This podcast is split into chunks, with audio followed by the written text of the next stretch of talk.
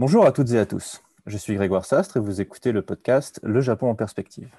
Aujourd'hui, j'ai le plaisir de recevoir Arnaud Griveau, politiste spécialiste de l'administration publique japonaise. Il est maître de conférence à l'Université de Paris. Ses travaux portent tout particulièrement sur la haute fonction publique japonaise et son rapport aux politiques. Plus récemment, il a publié un article à propos de la place des femmes dans la haute administration japonaise. Donc, cher Arnaud, bonjour. Bonjour. Euh, et euh, donc voilà, comme, comme je, viens de le dire, tu t'intéresses donc à la, haute fonction publique, donc notamment dans ta thèse de doctorat. Mhm. Et euh, donc c'est ce qui va être le sujet principal de notre conversation aujourd'hui. Et donc pour poser le décor, tout simplement, est-ce que tu pourrais nous dire ce que on entend par haute administration au Japon? Oui, alors c'est vrai que c'est une question qui est finalement un, peu plus compliquée que ce que l'on pourrait qu'on pourrait penser. Euh, il n'y a pas en fait de définition euh, légale de ce qu'est ce la haute administration. Euh, la haute administration désigne, je dirais de façon assez classique, des, agents, donc les, hauts fonctionnaires, des agents qui ont un rapport, je dirais, de proximité avec le pouvoir politique. Et donc, ce sont tous les, les agents euh, donc fonctionnaires, qui ont euh, une place un peu, un peu centrale au niveau de la, normalement pas de la prise de décision, mais au niveau de la formation des politiques publiques. Euh, et donc, ces, ces, hauts fonctionnaires représentent, selon, selon les pays, je dirais, des, des, effectifs plus ou, moins, plus ou moins différents. Mais c'est vrai qu'en général, on, est autour de 1% en fait des, euh, effectifs de, euh, des administrations publiques euh, d'État en général. Hein. mais bon, ça, varie, ça varie, je dirais, plus ou moins quand même selon, selon, les, selon les pays et selon la taille des administrations des, pays qui sont évidemment différentes. donc au Japon, les hauts fonctionnaires peuvent soit euh, désigner les, fonctionnaires qui ont réussi euh, le concours de catégorie A, euh, qui est donc le concours qui permet au, cours de la carrière d'accéder à des positions justement en, lien direct avec le politique. Donc ça, ça représente environ un, peu, plus de 10 000 personnes, hein, c'est 12 000, 12 000 personnes mais euh, de façon un peu plus euh, restreinte, je dirais, euh, on considère que les hauts fonctionnaires sont plutôt en fait les, ces fonctionnaires de catégorie A qui sont, qui sont cadres, donc au bout de, on va dire, allez, 15 ans, 15 ans d'expérience.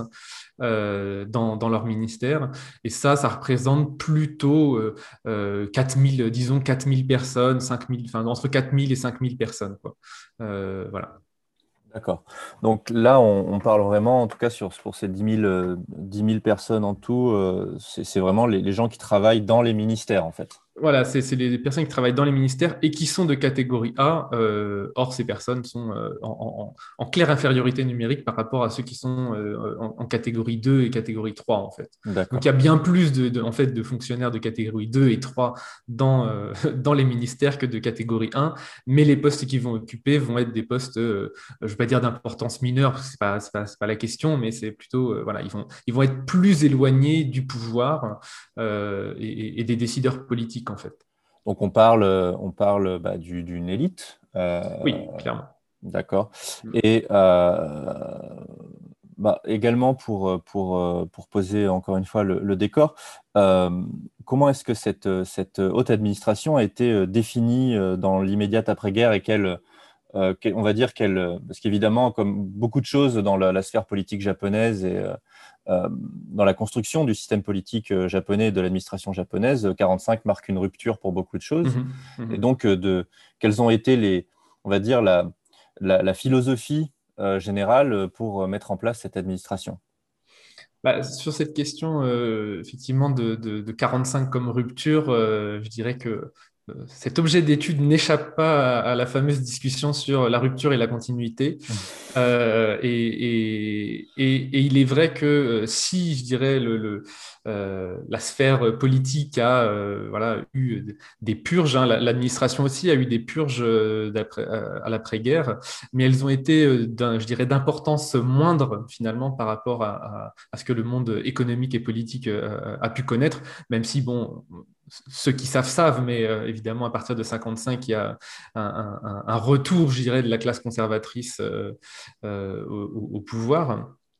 Euh, s'agissant du politique, mais c'est vrai qu'au niveau des hauts fonctionnaires, euh, la, rupture a été finalement assez, euh, assez ténue, assez faible. C'est surtout, moi, ma question portait, vu que c'est principalement le, sujet que tu as, que tu mhm. as, traité, c'est plutôt cette idée d'une indépendance de cette administration, voilà, ça. ce qui n'était pas nécessairement le cas avant. c'est ça, voilà, c'est ça. Ça, c'est le, le, le, un des points de rupture, je dirais, c'est que entre dirais à partir de, de, Meiji Taisho euh, et même la première partie de, de Sowa, euh, on a euh, des, modifications qui se font au niveau de la façon dont les, les, hauts fonctionnaires sont, sont, nommés. Alors on passe euh, après, après Meiji, on, passe vraiment à un système, un système de concours hein, euh, qui, est, mis en place, donc euh, vraiment avec une administration, je dirais, weberienne, hein, voilà, un système de, de, de, de, concours avec une idée un peu méritocratique,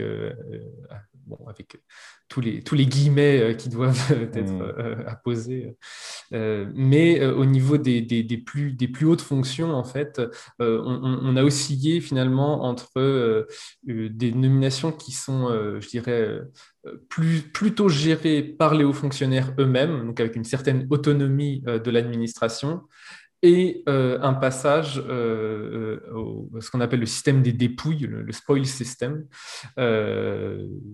qui, qui, est en place notamment aux États-Unis, euh, même si ça, a beaucoup évolué aussi, mais avec un, système où finalement, euh, à chaque alternance, eh bien, euh, les, les partis, le parti vainqueur finalement, eh bien, comment dire, je ne vais pas dire licencie, mais destitue, révoque une, partie des, hauts fonctionnaires pour y placer des fonctionnaires qui sont donc fidèles et euh, voilà, loyaux à leur cause.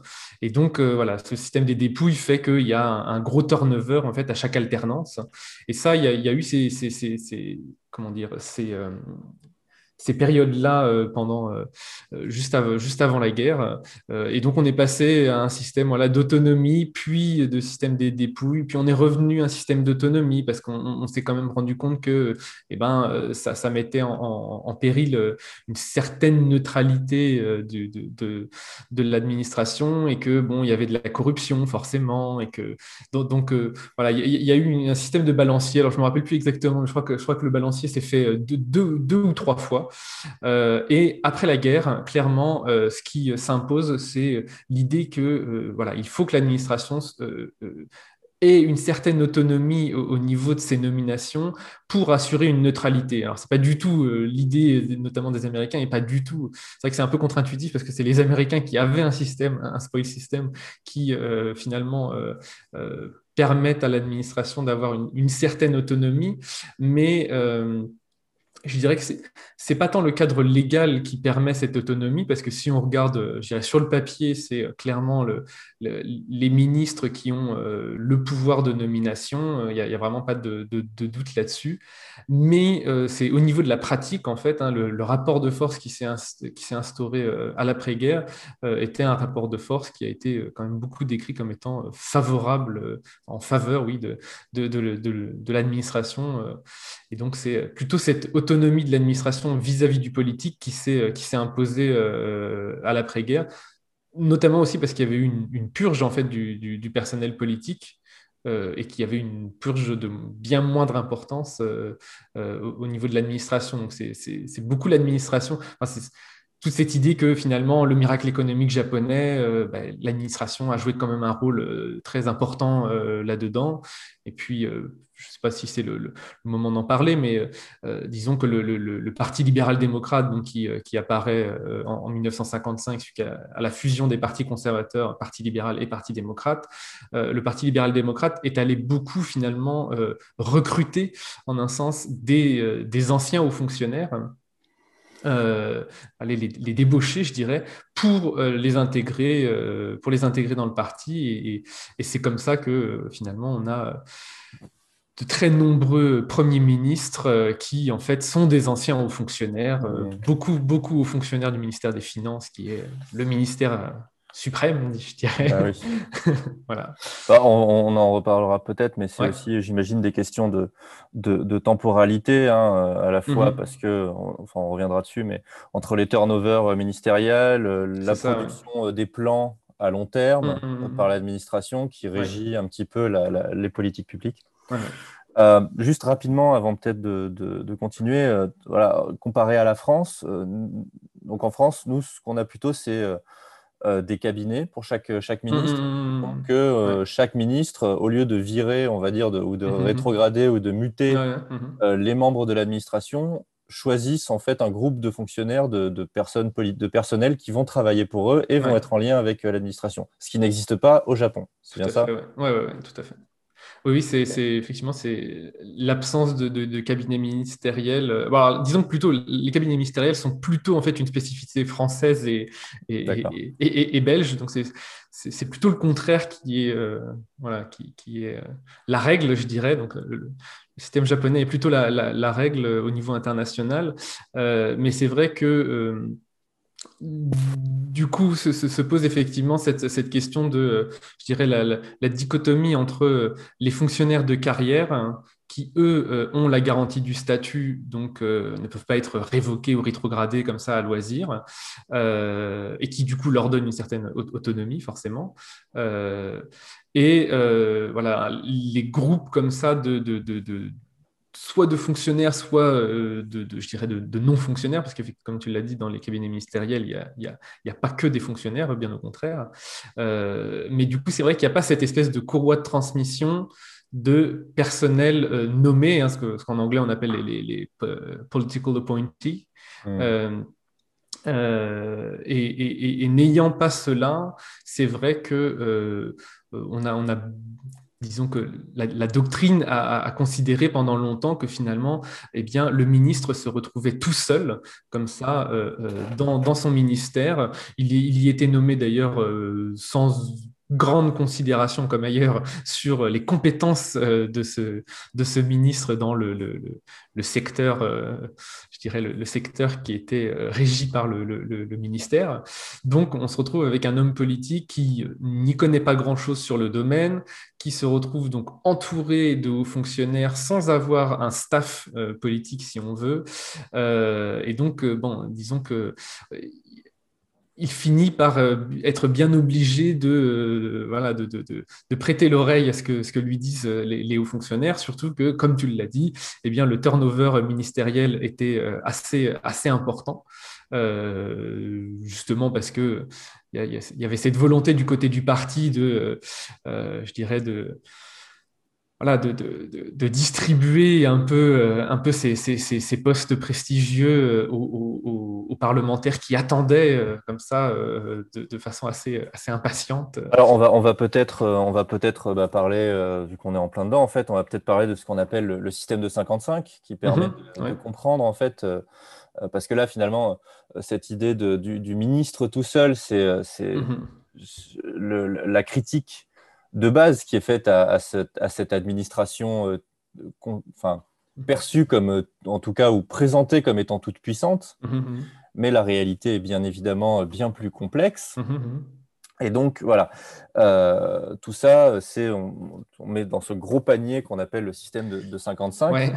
donc, Qu'est-ce que le système de 55 alors, ça, c'est vrai que c'est compliqué. Le système de 55, c'est vrai que ce qui est compliqué, notamment, c'est que c'est euh, un concept un, petit peu, euh, je dirais, polysémique. Euh, ça, désigne plusieurs choses.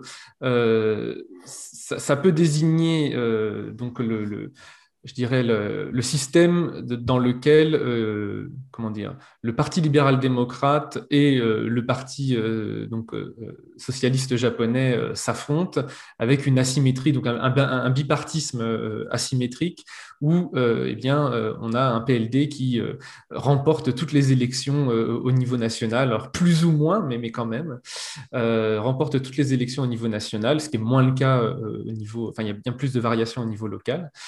Euh, et donc un parti socialiste japonais qui, euh, lui, n'arrive jamais finalement à, remporter la, majorité. Euh, la majorité ne pourra être remportée qu'avec l'aide de sept autres groupes parlementaires en 1993. Donc il faut, s'y mettre à 8 quand même pour, pour battre le PLD. donc de 55 à 93, 38 ans de règne incontesté, disons. Ça, c'est un, des premiers points. Mais euh, quand on parle de système de 55, on, pense euh, plutôt à deux autres choses euh, qui sont directement liées, en fait. la première chose, c'est un, système dans lequel le Parti libéral-démocrate, en fait, est, tout sauf monolithique. Euh, le Parti libéral-démocrate est euh, plutôt en fait euh, un agrégat de ce qu'on appelle des factions. Donc c'est c'est pas seulement des courants, c'est même moins des courants idéologiques qu'autre chose en réalité. Il y, a, une idéologie commune, mais c'est moins des courants de pensée différents. Il y, a, il y a, des différences, hein, mais c'est plutôt des groupes de parlementaires qui sont réunis autour d'un parlementaire important qui vise la présidence du parti et donc euh, de ce fait euh, bah, le poste de Premier ministre forcément. Euh, et donc, voilà, c'est ces, factions qui vont notamment beaucoup contribuer au financement des campagnes de leurs candidats. Donc, en fait, on a un système de décision au sein du PLD qui est extrêmement fragmenté extrêmement décentralisé en fait.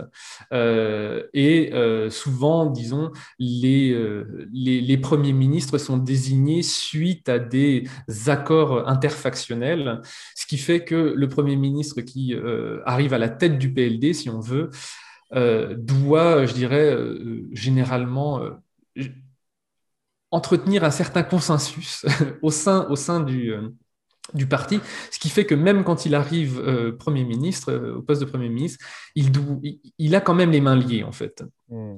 Et donc, c'est une, faiblesse, je dirais, une, sorte de faiblesse. Euh, alors, il y a une faiblesse institutionnelle, mais là, c'est plutôt une faiblesse qui est liée en fait à la, pratique politique, à la, façon dont le PLD euh, est, né. En fait, hein, il est né d'une fusion quand même, euh, et, donc c'est cette espèce de faiblesse du premier ministre et de son cabinet, puisque le premier ministre ne va même pas pouvoir vraiment choisir qui sont ses collaborateurs, enfin qui sont ses ministres.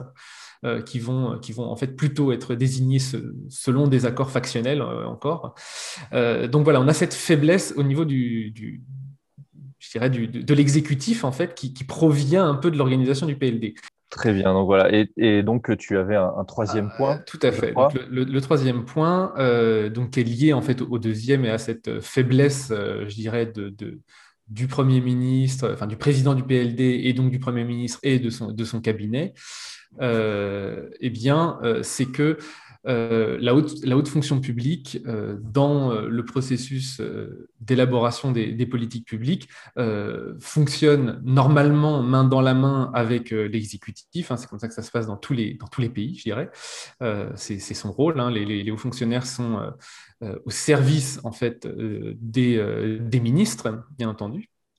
Euh, sauf que euh, là, dans ce système de 55, euh, dû à cette faiblesse institutionnelle et, finalement à ce, rapport de force défavorable pour, pour l'exécutif, les hauts fonctionnaires en fait ont travaillé main dans la main plutôt avec les, je dirais, tous les parlementaires du PLD euh, pas nécessairement avec les factions, mais ils sont plutôt euh, en fait euh, alliés aux parlementaires qui, au fil des, au fil des, mandats électoraux successifs, se sont spécialisés en fait chacun dans, certains domaines. Donc, notamment évidemment, on parle beaucoup de la construction. Hein, voilà, la construction, l'agriculture, parce que c'est dans ces secteurs-là finalement que proviennent, je dirais, beaucoup, beaucoup d'électeurs et beaucoup de, je dirais, de fonds pour financer, euh, pour financer les campagnes.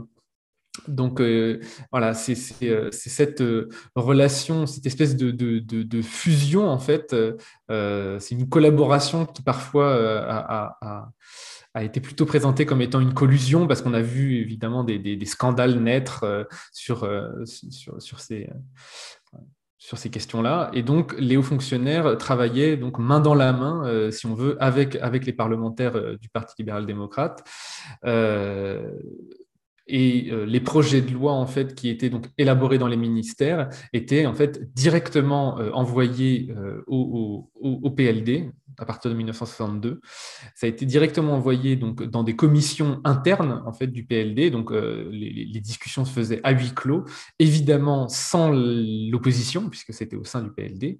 Et c'est, euh, je dirais, euh, dans ce processus-là que les, les, projets de loi étaient raffinés, on va dire, que les doléances des, des parlementaires du Parti libéral-démocrate étaient, étaient introduites en fait, dans ces projets de loi. Lorsque des projets de loi était, je dirais, en, aurait pu euh, aller euh, en, contradiction directe avec les intérêts de euh, certains parlementaires ou du moins de, la clientèle qui était représentée par ces parlementaires, eh bien, ces projets de loi étaient, je dirais, sabordés en fait à, ce, à ce stade-là. Et donc, ça, ça, a créé une sorte de filtre euh, faisant que des projets de loi euh, qui euh, viseraient à transformer fondamentalement, je dirais, la, société japonaise en, s'accompagnant un petit peu de, sang et de larmes, comme, on, a, pu le dire, et eh ben, tous ces projets de loi en fait, se, se, voyaient opposer un veto. En fait. et c'est ce qui a commencé vraiment à poser problème à partir des années 90, où le modèle japonais euh, donc d'après-guerre et voilà euh, issu du miracle économique euh, japonais, lorsque ce modèle en fait a commencé à vaciller et, à s'effondrer, où l'idée finalement que pour sortir de cette crise économique qui était une crise politique également, bah, il fallait finalement renforcer le pouvoir de l'exécutif pour que, euh, eh bien, euh, il y ait des, projets de loi bien moins consensuels euh, qui puissent être adoptés. Pour, résumer, on a, on a un système, c'est, dans toute cette complexité, on a à la fois un système politique qui est extrêmement clientéliste, c'est-à-dire autour de grosses figures politiques qui sont premiers ministrables ou, mmh mmh ministrables tout court dans une mmh moindre mesure. Et de l'autre côté, donc, les, les fonctionnaires qui enfin les hauts fonctionnaires en particulier, mhm. ceux qui ont vraiment un rôle dans la production de politiques publiques, mhm. euh, qui euh, euh, travaillent directement au niveau en fait des parlementaires et pas du cabinet, et qui permettent ainsi de proposer, enfin la, loi, enfin le texte de loi quand il arrive sur le bureau du ministre, il a déjà été coproduit bah, en fait par son parti et, et les, les, fonctionnaires en fait. Tout à fait, ouais, c'est exactement ça. Donc, en fait, on, si je peux me permettre, on a une espèce de, de reproduction en fait de ce qui devrait être le, le, fonctionnement normal au niveau des ministres et euh, de, de, la diète euh, et de la haute administration qui se fait plus ou moins à l'intérieur du parti, euh, du parti politique. Oui, c'est ça. C'est ce que les politistes japonais ont appelé l'examen en amont. Euh, c'est le, le, Jizen Shinsase. C'est un, examen en amont de la diète. En fait, c'est que tout le travail se fait finalement avant d'arriver, euh, d'arriver euh, à, la diète. Et c'est c'est une des raisons pour lesquelles finalement les, débats à la diète ont été en grande partie vidés de leur substance. Donc, ça, c'est une thèse notamment de Oyama dont une qui a, qui a, écrit beaucoup d'ouvrages, mais un, ouvrage d'ailleurs euh, va être euh, publié euh, en France très bientôt aux éditions, aux presses de l'INALCO, traduit, traduit par votre serviteur notamment. Et donc, merci. Et donc, donc voilà, ça, parle, c'est vraiment centré plutôt sur l'institution parlementaire qui a été finalement contournée dans, au cours finalement de, ce, de cette période du, du, dite du système de 55. Ce n'est pas tant qu'il n'y a, a pas de débat, c'est juste que les débats sont, sont décentrés et n'ont pas lieu là où ils devraient avoir lieu. Oui, c'est ça, c'est ça, c'est ça, c'est ça. Donc c'est vrai que c'est pas, enfin comment dire, le fait que bon la haute administration vienne consulter le comment dire, les parlementaires, c'est pas non plus euh, quelque chose de, de, de, complètement euh, spécifique au Japon. Hein. Mais c'est vrai que je dirais, c'est ce qui est vraiment spécifique, on va dire, c'est plutôt l'institutionnalisation de cette démarche-là. C'est vraiment que c'est devenu un, un, système, hein, en fait. C'est pour ça qu'on appelle ça comme ça. C'est vraiment devenu un système. Ça a été systématisé, standardisé euh, pour bah, limiter les incertitudes. parce que bon, il y, y, a par ailleurs plein d'autres plein d'autres euh, éléments institutionnels qui font que l'adoption d'un projet de loi est plus ou moins, euh, euh, est plus ou moins soumis finalement à, l'incertitude. Bon, encore heureux parce que sinon on pourrait se poser des questions sur, sur les institutions parlementaires. Mais, mais, disons que pour réduire cette incertitude-là, finalement, il y a eu cette, cette mise en place voilà, de, de, de, de canaux privilégiés. Et c'est justement parce qu'il y avait ces canaux privilégiés qu'on a commencé à dire que l'administration avait bien trop de poids, que finalement, quand l'administration prenait contact avec les parlementaires, eh bien, euh, elle euh, formatait un petit peu la pensée des, parlementaires. Alors, sur, ces questions-là, il, y a deux thèses vraiment qui s'opposent. Hein. La, thèse de, la domination bureaucratique, donc voilà, les, hauts fonctionnaires dominent tout, et euh, à l'inverse, à partir des années 80, où justement les parlementaires euh, du, Parti libéral-démocrate euh, qui, bon, avaient pour certains euh, près d'une, peut-être pas une dizaine, mais enfin, quoique, je pense qu'il y en avait quelques-uns qui, avaient ça, mais, mais allez, 6 ou 7 mandats quand même de, de, 4 ans, donc voilà, 20 ans, allez, on va dire 20 ans, 25 ans, 30 ans d'expérience dans la politique. à partir des années 80, on voit vraiment quand même émerger la thèse opposée, la thèse de, la supériorité finalement du, du Parti libéral-démocrate euh, voilà, avec l'idée que finalement euh, les parlementaires euh, ne sont pas si naïfs que cela, que les, hauts fonctionnaires finalement doivent intégrer à l'avance un peu les doléances finalement des parlementaires et non pas les façonner comme certains l'ont pensé euh, pour s'assurer en fait que bah, leur loi elle, soit bien, elle soit bien, elle soit bien adoptée à la fin parce que c'est quand même ça le but, hein, c'est des heures et des heures de travail pour que à la fin quand même le texte soit, soit, soit adopté. Mais bon voilà. Très bien. Et donc, on, ça, nous, ça nous permet d'arriver euh, finalement sur, sur euh, bah, plus précisément peut-être les, les, les, fonctionnaires eux-mêmes, à mm-hmm. savoir que euh, donc dans toutes cette, euh, ces, différentes euh, théories hein, sur le fonctionnement politique japonais, en tout cas le, le, la machine qui produit du droit, c'est finalement comment est-ce que on devient fonctionnaire.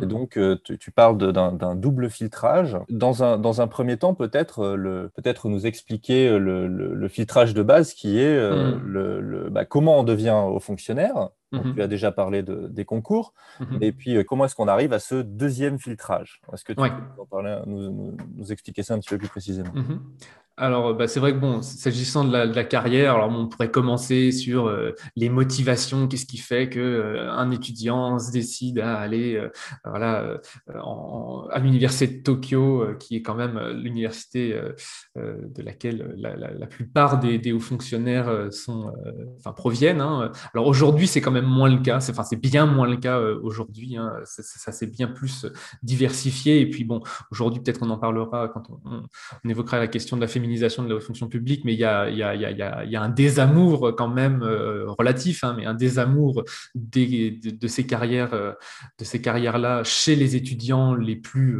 euh, pas dire brillantes, ça veut pas dire grand-chose, mais les étudiants qui ont les meilleurs résultats, disons, euh, qui vont plus s'orienter vers des, des, carrières euh, dans le privé, euh, voilà, parce que déjà ça paye bien plus, hein, évidemment. Et donc voilà, mais, mais c'est vrai que, bon, de toute façon, c'est vrai que les hauts fonctionnaires, donc ceux qui réussissent le concours de catégorie 1, qui aujourd'hui s'appelle le, le, le, concours, enfin, c'est Sogo Shokushiken maintenant, ils ont adopté la, la, la division Sogo Shoku et Ippan Shoku comme, euh, comme, comme dans le privé, mais bon, c'est un peu traite parce que, bon, bref, je, je, je passe là-dessus. Mais... Tu, peux traduire peut-être pour, pour Alors, Sogo Soku, je dirais, c'est les carrières, enfin, Sogo Soku, c'est-à-dire les emplois, les emplois généraux, on va dire, euh, euh, et Ipin Shoku, c'est les emplois ordinaires.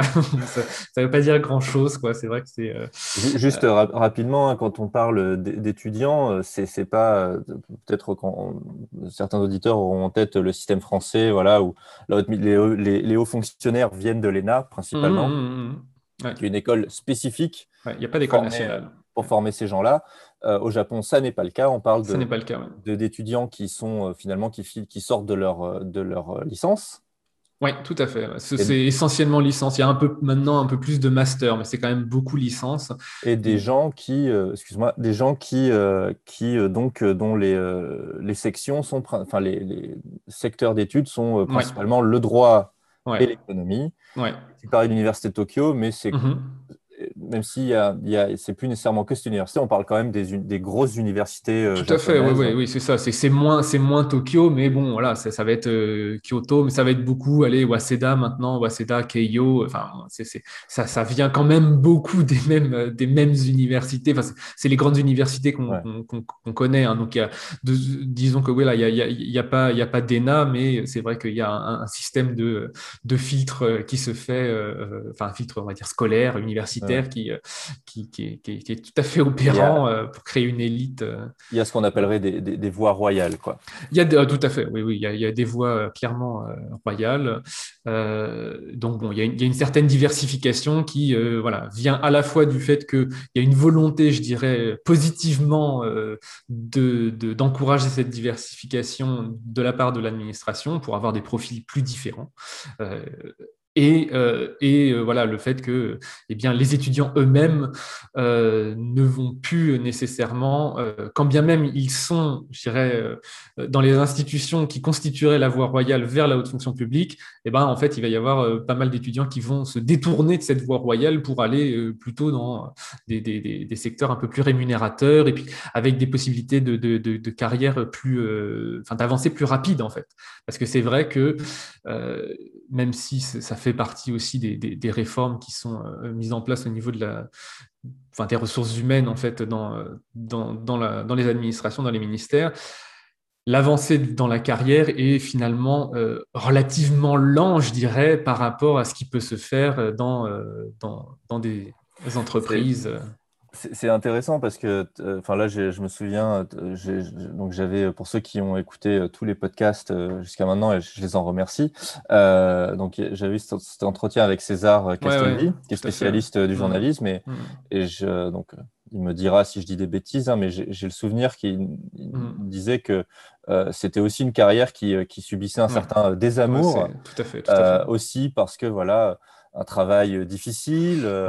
Euh, qui n'était hmm. pas nécessairement très rémunérateur et qui, hmm. euh, voilà, pour avancer dans la carrière, prenait aussi euh, beaucoup, de, beaucoup de temps. Donc, c'est intéressant de voir. Ah ouais, hmm. alors même que un certain, voilà, avant, pour utiliser quelque chose en termes mhm. vagues, mhm. c'était des carrières qui étaient plus, plus souhaitables en fait. Ouais, ouais, ouais assez prestigieuses. Ben, c'est vrai qu'en fait, euh, c'est il y a énormément de, de, de, problématiques, on en a beaucoup parlé ensemble, euh, problématiques qui sont tout à fait similaires. Alors des fois, il y a des discours un petit peu, bon, voilà, enfin, évidemment, le, le c'était mieux avant, euh, mais bon, il est vrai quand même que, que, ça crée, que ça crée des tensions sur les organisations et, et, et bon, la question de la féminisation de la haute fonction publique euh, vise un peu aussi à répondre à, cette, espèce d'angoisse de, l'organisation qui semble être euh, pour reprendre des, termes hirschmaniens, euh, en déclin. Quoi. Bon, si elle n'est pas en déclin, mais, mais, en tout cas, il y a une pression qui permet en fait d'ouvrir une fenêtre d'opportunité euh, pour euh, justement modifier des choses justement au niveau du, développement de ces carrières. Donc, c'est vrai que l'ancienneté est encore un, élément, un élément assez central. Hein. il, faut, il faut attendre son tour finalement. Enfin, c'est pas juste une question d'attendre son tour, c'est plutôt une question de, de en fait, de, de permettre à, euh, à l'agent d'acquérir un certain nombre d'expériences euh, et, de connaissances pour euh, finalement être apte à occuper des, des, des, positions d'encadrement donc des positions finalement à partir desquelles il va vraiment commencer à être en lien avec le politique et qui va avoir bien plus de marge de manœuvre pour je dirais, aller influer un petit peu le, cours, le cours des choses. Donc, nous sommes aux fonctionnaires. Enfin, nous faisons mhm. partie de ces 10 000, euh, euh, mhm. euh, personnes. Et donc, tu parlais tout à l'heure d'une quinzaine d'années avant de pouvoir intégrer les rangs des, des, mhm. donc de, l'encadrement. Ouais, c'est ça. Alors, qu'est-ce qu'il donc qu'est-ce quels vont être en général les, différents moments de, cette, de, cette carrière, de ces 15 ans, on va dire? Qu'est-ce Justement, tu parles de, des expériences. Qu'est-ce, quelles expériences sont nécessaires pour ces gens-là? Assez classiquement, il va euh, y avoir euh, des mobilités. Euh, de plus en plus, à partir des années 90, enfin 94, ça commence.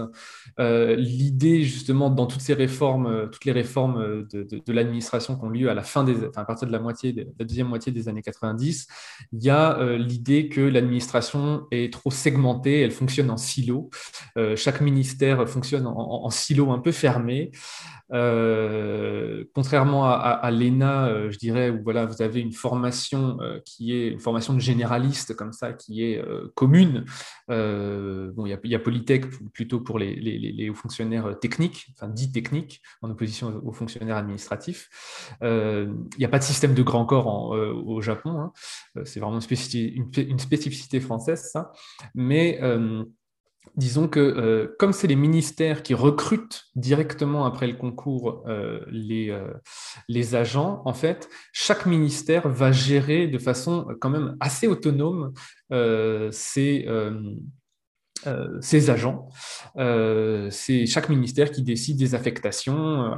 Et même s'il y avait des, des, passages, disons, un peu éclairs d'un ministère à l'autre entre les agents, Globalement, il est vrai que la voie royale pour monter tout en haut de la pyramide, euh, parce que plus ça va évidemment, et, moins il y a de postes hein, quand même, donc ça suppose quand même qu'il y en a qui sortent de la, haute fonction publique dans, dans, ce parcours-là. Euh, eh bien, euh, souvent, en fait, on a reproché aux fonctionnaires d'avoir euh, finalement fait toute leur carrière dans leur ministère et donc d'avoir une sorte de biais de lecture, euh, un prisme extrêmement marqué.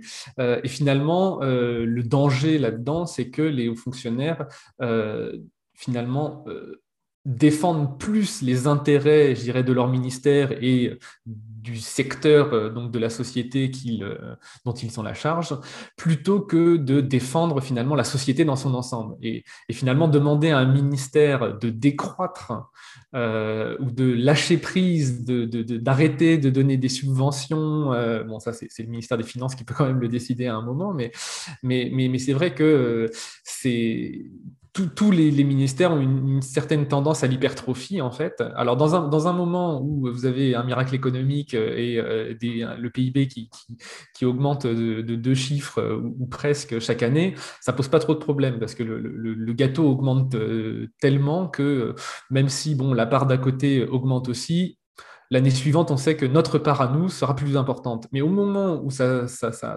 ça stagne, voire même que l'on entre en récession, alors là, euh, forcément, euh, si la part, de côté, la part d'à côté, elle grossit, ça veut dire que la nôtre, elle rétrécit euh, sacrément. Quoi. Et donc, il y a eu des, des luttes en fait, interministérielles extrêmement fortes et euh, l'une des, enfin, des voies pour essayer d'empêcher ça, c'est de créer de la mobilité en fait et de faire en sorte que les agents euh, n'aient plus une, je dirais, un sentiment de loyauté euh, extrême vis-à-vis de leur ministère. Et, se rappellent bien qu'en fait ils sont fonctionnaires d'État et que c'est vraiment l'État qu'ils peuvent servir quand bien même ben voilà, ils sont à l'agriculture, et ben peut-être que l'agriculture, il faut moins de subventions ou, l'inverse, peu importe.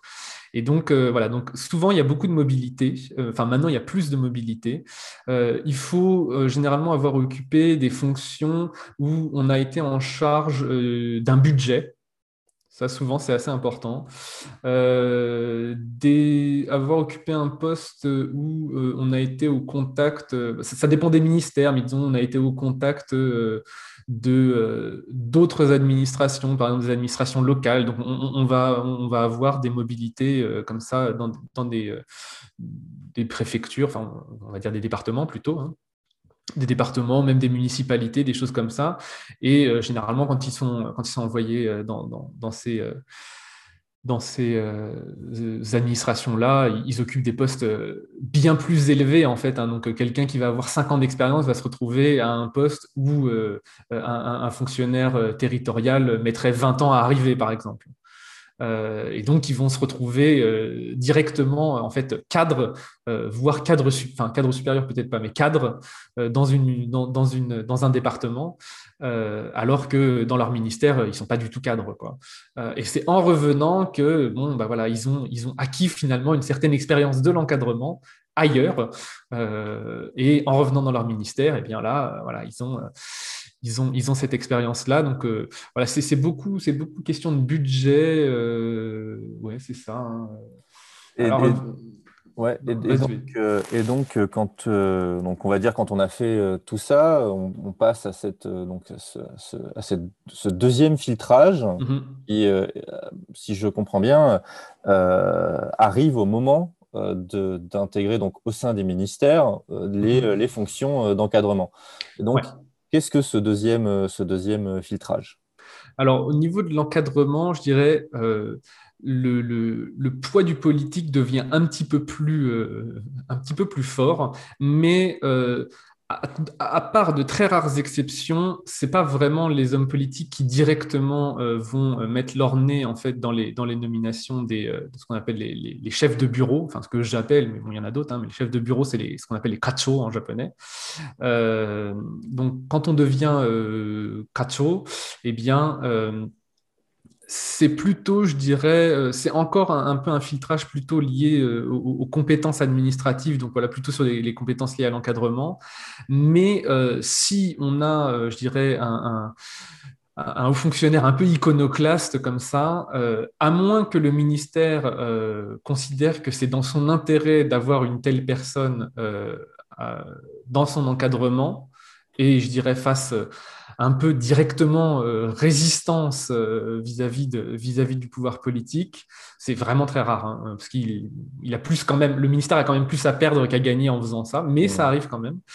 Euh, voilà, ils, vont, ils vont le, le, nommer, le nommer à ce, ce poste-là, mais c'est vrai que souvent, c'est plutôt l'administration va plutôt se dire bon, lui, allez, on va le mettre cadre, mais on va le mettre cadre dans un, dans, un bureau qui n'est pas si important que ça, parce qu'effectivement, il, y a, cadre et cadre. Hein. il, y a, toujours finalement des, voies royales qui se créent au sein, des, euh, au sein de l'administration, et il y, a, des postes, disons, de cadre où on sait qu'il y a quand même assez peu de chances pour que la personne aille au-dessus.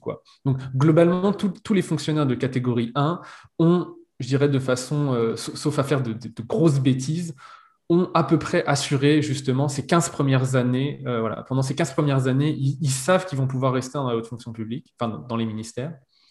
Et c'est plutôt après que euh, bah là, euh, il y, a, une sélection qui de toute façon doit se faire de par la, réduction du nombre de postes, tout simplement. et donc c'est là où les fonctionnaires vont plutôt devoir se reclasser ailleurs. Donc, pendant longtemps, euh, l'un des problèmes a été que c'était l'administration qui aidait euh, donc les, fonctionnaires à se reclasser dans le privé ou dans le, semi-public, on va dire. Euh, euh, c'est problématique euh, sur plusieurs points. Bon, le, premier point, c'est que ça renforce évidemment pour euh, le, fonctionnaire ce, devoir de loyauté un peu aveugle vis-à-vis de son ministère, parce que bah, il ne s'agit pas juste des, 15 années, des 15 années qu'il va passer au sein des ministères, mais plutôt de toutes les autres années qu'il va devoir passer dans le privé. Et sans ça, bon, quand le système d'emploi au Japon était de recrutement au Japon était quand même très orienté vers le recrutement à la sortie de, des universités, quand bien même ils étaient euh, euh, euh, voilà, aux fonctionnaires. voilà, l'aide de l'administration pour les recaser dans un poste quand même relativement prestigieux était euh, assez essentielle. Euh, et le truc, c'est que souvent, ils étaient reclassés, évidemment, dans des, dans des, enfin, dans des entreprises, disons, avec euh, lesquelles le ministère avait des liens assez, assez proches. Et donc, bon, voilà, ça, ça enfin, c'est tout le, tout, tout, le problème, ce qu'on appelle le pantouflage, même si c'est pas exactement ça le pantouflage, mais bon, on va dire pantouflage. c'est ce problème-là, parce que du coup, ensuite, bah, l'entreprise, parfois, bénéficie de, évidemment, de certaines largesses de la part des ministères qui justement veulent recaser leurs agents. donc, donc voilà. Mais c'est à partir, je dirais à partir de 25 ans, allez, 10 ans plus tard, après avoir passé 10 ans dans, dans l'encadrement, que là, euh, on arrive à l'encadrement supérieur. C'est là où on devient cadre supérieur. Euh, donc, cadre supérieur, c'est à partir de Bucho. Euh, et, on devient Kyokucho ensuite. Donc, c'est, on devient donc directeur, directeur général. et donc, bon, les, cadres, il y a, je ne sais plus exactement combien il y en a, mais je crois que il y en a, il y en a à peu près, il y en a à peu près 1000, quelque chose comme ça. Il y a 1000, ouais, c'est ça. Donc, euh, bon, de catégorie 1, euh, c'est un petit peu moins, mais, ça, fait quand même pas mal. Euh, dès qu'on arrive dans l'encadrement supérieur, là, sur tous les ministères, on est, on est seulement à 600. Quoi. Donc, c'est mmh. vraiment, vraiment bien plus restreint. et là, l'encadrement supérieur, il n'y a vraiment que les fonctionnaires de catégorie 1 qui peuvent y, y arriver. Dans les cadres, il y a encore des catégories 2 et 3 qui, enfin 3 c'est assez rare, mais il y a des catégories 2 qui peuvent y, arriver, sauf qu'au lieu d'y arriver au bout de 15 ans, ils y arrivent au bout de 30 ans. Quoi. Donc c'est vraiment à la, fin, à la fin de leur carrière. Euh, alors que pour les catégories 1, c'est vraiment une étape. Euh, et c'est là, à partir de l'encadrement supérieur, où vraiment il va y avoir un filtre politique qui va se, qui va, qui va se, se mettre en place et qui s'est en fait renforcé beaucoup à partir des années 2000. Euh, euh, et, pourquoi? Bah, Parce que justement, il y, y, avait cette idée donc que l'administration était toute puissante, euh, soit vrai ou pas. en tout cas, cette narrative, je dirais, a permis en fait aux politiques d'introduire de, de, des réformes pour avoir une mainmise bien plus, bien plus forte sur l'administration. et ça, ça passe justement par ce, par, notamment par les nominations. La, possibilité de, de nommer euh, des, des, fonctionnaires qui semblent, euh, qui semblent assez proches de leur, de leur vue, ou en tout cas qui semblent suffisamment euh, loyaux, on va dire, pour, pour ne pas leur mettre des bâtons dans les roues. C'est quand même un avantage non négligeable pour, pour les, les hommes politiques. Hein, parce que... Mais tu, Précédemment, euh, le, ministre avait déjà la possibilité d'empêcher une mobilité, d'empêcher. enfin, il avait déjà en fait la possibilité de le faire. Mais c'était quelque chose qui n'était pas bien vu tout à fait, ouais, c'est ça. C'est en fait pour acheter en fait une sorte de paix sociale, euh, on va dire, à défaut de mieux. Euh, en fait, les ministres, euh, justement, de par le fait que bon, déjà ils y connaissaient pas grand chose, qu'ils connaissaient pas forcément nommément les, les, les, agents, ils étaient là pendant, allez, un an, deux ans à tout casser, alors que la plupart, par exemple, la plupart des, des, des comment dire, des nominations dans les, euh, dans les ministères. En règle générale, les nominations se font euh, en juillet. Il y a un, gros mouvement massif qui se fait en juillet où tout le monde monte d'un cran, si, on veut. Euh, et, du coup, voilà, la, marge de manœuvre des, ministres était, était extrêmement faible. voilà, s'il si, commençait à mettre sa main là-dedans, il, je dirais, il, risquait en fait d'avoir une levée de bouclier de la part de, de, de, de, de tous les autres aux fonctionnaires qui opposait en fait à, sa volonté d'intervenir, quand bien même elle était légalement tout à fait légitime. C'est euh, voilà euh, l'idée que euh, bah, c'est ce dont on a parlé juste avant hein, sur Meiji et Taisho, c'est l'idée que bah, si le politique met trop, je dirais, sa, main dans les nominations, on pourrait risquer de la corruption, on pourrait risquer voilà de, voir une sorte de contamination des des, hauts fonctionnaires par, euh, dirais, des, euh, euh, oui, des, intérêts privés, en fait, mmh. qui seraient directement... Et donc, ça, donc voilà, on a notre filtrage. Donc, pour mmh. résumer, à la fois un filtrage administratif, on va dire, le concours, et puis ensuite l'évolution de la carrière qui se fait selon, bah, on va dire, c'est pas nécessairement euh, le cas tout le temps, mais sur euh, voilà, la réussite personnelle de chaque, agent. et arriver donc à ce, ce, passage pour intégrer les, les 600. C'est ça. Euh, là, tout à coup, il faut, il faut montrer, d'une certaine manière, montrer patte blanche envers, envers le, politique. Mhm. Et donc, ça, bah, j'imagine que ça produit des, des à la fois des, agents qui sont plus ou moins en ligne avec la ligne politique bah, du, PLD, vu que c'est, mmh, on en mmh, parlait avec le système de 55, c'est le PLD qui a eu le pouvoir pendant, de, enfin qui a toujours le pouvoir par ailleurs aujourd'hui. donc voilà, ça oblige un petit peu les, agents, on pourrait à, ouais, avoir un certain, un certain, euh, une certaine pensée, une certaine idéologie personnelle, politique, euh, qui sont en ligne avec le parti. Donc là encore, on peut euh, voir que cette, cette indépendance, évidemment, de, de l'administration, la, de, eh ben, elle n'est pas si réelle que ça. Oui, elle est toute relative, effectivement. Elle a, elle a, elle a d'énormes limites. Mhm. et, mais nonobstant, malgré ce, fonctionnement-là, euh, c'est quand même euh, donc cette administration euh, toute puissante. Dont tu parlais de la, de la domination, de, ce concept mhm. de la domination de, l'administration. Mhm. Elle est critiquée. Et donc, on est peut-être, on en a déjà un petit peu parlé, mais juste euh, rapidement, à partir de quand est-ce que les, critiques euh, se font les plus vives en fait? Donc tu parlais de, mmh. la crise. À partir de quand est-ce qu'on commence à voir apparaître des, tentatives euh, par, par, bah, par le, je sais pas, par le passage de loi ou de, mmh. de, pour changer tout cela.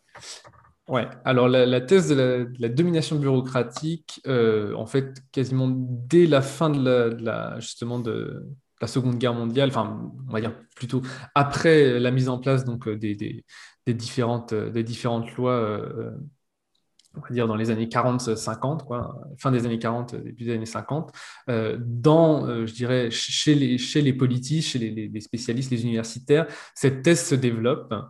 et dans les années 60, enfin, en 62, euh, il y a euh, ce qu'on appelle le premier, alors je ne me rappelle plus comment je l'avais traduit dans la thèse, mais c'est le premier comité extraordinaire sur la réforme administrative. Donc, on, parle déjà en fait de ce problème de la faiblesse de l'exécutif. On voit déjà euh, voilà, naître tout, un, tout un ensemble de, de, problèmes, alors qu'on n'est même pas encore vraiment entré dans le système de 55. Hein.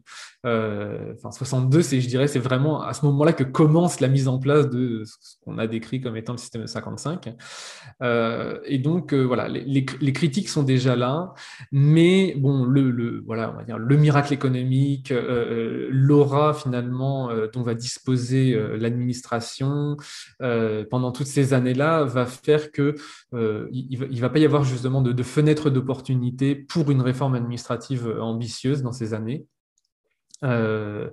et disons, dans les années 80, c'est euh, l'apogée du système de 55 où on a voilà, des, vraiment des groupes de parlementaires euh, qu'on a appelés les, c'est les parlementaires de, de, tribus ou les parlementaires de réseau, ça dépend comment je traduis, mais c'est les okugin, euh, qui du coup font partie, euh, on va avoir des groupes de parlementaires qui vont se spécialiser voilà, dans l'agriculture, dans la construction, dans, dans la santé par exemple, et qui vont représenter voilà, des, intérêts, les intérêts particuliers de ces secteurs, qui vont marcher. Donc dans la main avec les entreprises ou les organisations, ça dépend, syndicales, des choses comme ça, et également avec euh, donc les, hauts fonctionnaires. Donc, on, a parlé du, du, triangle de fer, mais en fait, voilà, il faudrait imaginer qu'il y ait plusieurs triangles de fer euh, entre voilà, hauts fonctionnaires, hommes politiques et euh, milieu des affaires, on va dire, dans les différents secteurs de la société.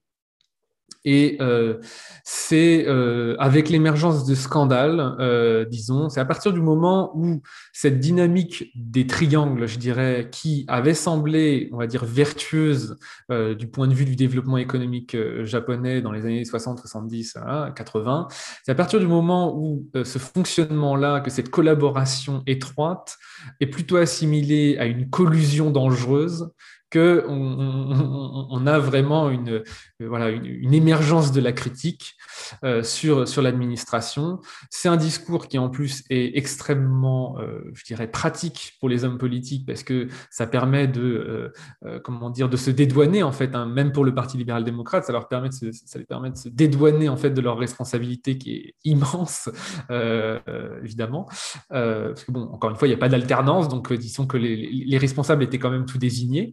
mais eh bien, cette, cette, espèce de fin de lune de miel entre les hauts fonctionnaires et, et les hommes politiques a été très largement instrumentalisée en fait par, par les hommes politiques à des fins électorales évidemment, euh, notamment. Et, du coup, c'est euh, dans les années 90 que, euh, en fait, ressurgit cette thèse de la domination bureaucratique. Alors que, je dirais, dans, la, doctrine universitaire, c'était plutôt la thèse de la domination du PLD qui, l'emportait dans ces années-là. mais dans les années 90, voilà, on, on a un retour.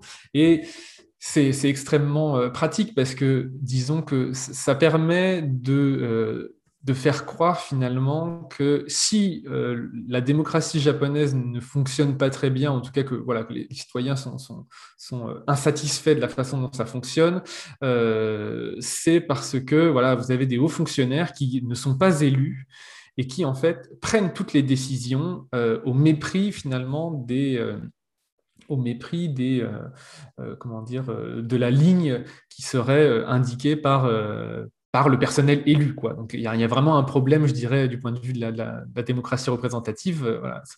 C'est une sorte de, caste qui ferait sécession. Enfin, vous voyez, c'est assez, assez commode. et, du coup, dans les années 90, émerge en plus au niveau mondial ce qu'on appelle la, la, nouvelle gestion publique, le courant de la nouvelle gestion publique, le New Public Management, qui est, euh, disons, euh, la, comment dire, on va dire le pendant néolibéral, je dirais, de la réforme euh, des administrations publiques, où voilà, on, intègre l'idée de plus en plus qu'il faut que, eh bien, la question de l'efficacité des politiques publiques soit soit mise en cause, que, la, que même au niveau des carrières, hein, que l'avancement ne se fasse pas à l'ancienneté, mais au résultat. Enfin voilà, enfin, plein de choses que, que, l'on connaît euh, parfaitement. Euh, et donc, je dirais qu'il y a une sorte de, de convergence assez commode de, de, crise, de crise économique, de euh, crise symbolique, je dirais. Vous avez donc les scandales qui jusqu'ici euh, impliquaient plutôt des hommes politiques, mais là on va commencer à avoir des scandales qui vont euh, impliquer l'administration, par exemple le, scandale du sang contaminé, un petit peu comme on a eu en France, hein, du sang contaminé, où on a un ministre donc justement qui deviendra premier ministre sous le Parti démocrate euh, du Japon, euh, donc euh, Naoto Kan, qui était là donc, pendant le, tremblement de terre, enfin le tsunami et, Fukushima, pour ceux qui savent. donc lui, quand il était ministre de la Santé, justement, a dû se heurter fortement avec, avec le, ministre, le ministère de la Santé, qui a essayé de dissimuler finalement des, des informations qui mettaient directement en cause le ministère, parce que voilà, avait un problème, problème de transfusion, euh, enfin transfusion sanguine euh, pour des hémophiles et, euh, et, les plaquettes n'avaient pas été, on va dire, chauffées. Enfin, il n'y a pas eu de, comment dire, le, mot n'est probablement pas bon, mais de stérilisation, voilà. Et, du coup, le, sang était contaminé au VIH et donc voilà, il y a eu, il y a eu ce, ce type de scandale là. Puis ensuite, il y a eu la mauvaise gestion de la crise, enfin, disons des oui, de la crise économique. Donc finalement, ces hauts fonctionnaires qui semblaient euh, immaculés, euh, ces hauts fonctionnaires qui semblaient euh, extrêmement doués, hein, qui avaient permis au Japon de sortir d'un état, d'un état désastreux à l'après-guerre, et qui avaient réussi à, en, 10-15 ans à le propulser deuxième puissance économique mondiale, c'est pas rien. Et eh ben, disons que l'aura dont bénéficiaient tous ces hauts fonctionnaires, c'était largement terni, quoi. Euh, et donc, c'est là, que là que le politique est intervenu et a dit il faut qu'on reprenne la main euh, en surjouant le fait qu'il l'avait perdu. Et s'il l'avait perdu, c'était un peu de leur faute aussi, quand même. oui, bah, donc, comme on, comme on l'a dit, hein, étant donné que les lois étaient quand même une, coproduction déjà de, de, voilà. de, ces deux acteurs, euh, c'est évidemment mm. du discours politique pour essayer de fuir une part de ses responsabilités donc pour avancer un petit peu dans, dans, dans le temps, hein, euh, bon, il y a, y a, le, y a donc le, l'actuel ancien Premier ministre hein, qui a toujours une mhm. influence mhm. extrêmement forte, donc euh, euh, Shinzo Abe, mhm. fait, un, fait un premier passage au poste de Premier ministre, puis qui est suivi par une alternance. Et eh oui. la première vraie alternance. Ça arrive, ça, finit par arriver.